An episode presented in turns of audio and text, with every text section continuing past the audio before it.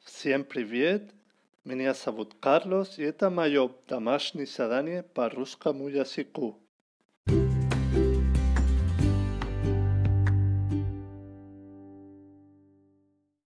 Здравствуйте! Это мой мини-подкаст на русском языке.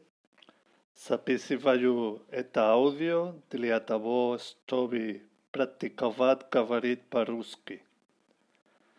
И сегодня я расскажу о книге, которую я прочитал недавно.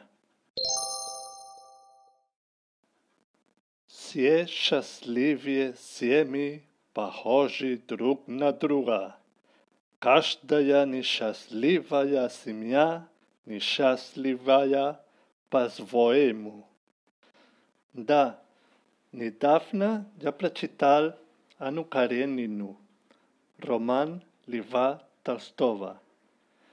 Это не была настоящая книга с настоящим русском языке, но э, это была книга с э, адаптированным э, текстом и мне очень понравилось.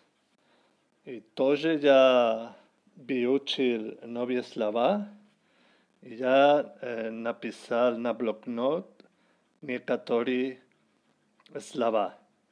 Например, барин, баринка, крестьянин, крестьянка, железная дорога, страсть, свет, например, высший свет –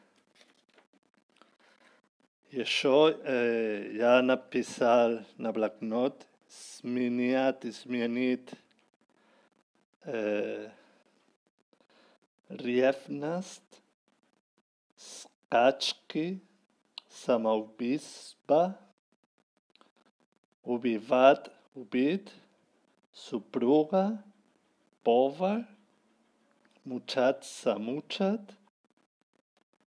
гувернанка, Роман, что еще? Князь, слуга, прощать, простить, воспоминание, инструшка, суд, правительство и так далее. Я очень рад, потому что я выучил много слов. И э, Ја думајуве тавсио, спасива за внимание и пока-пока!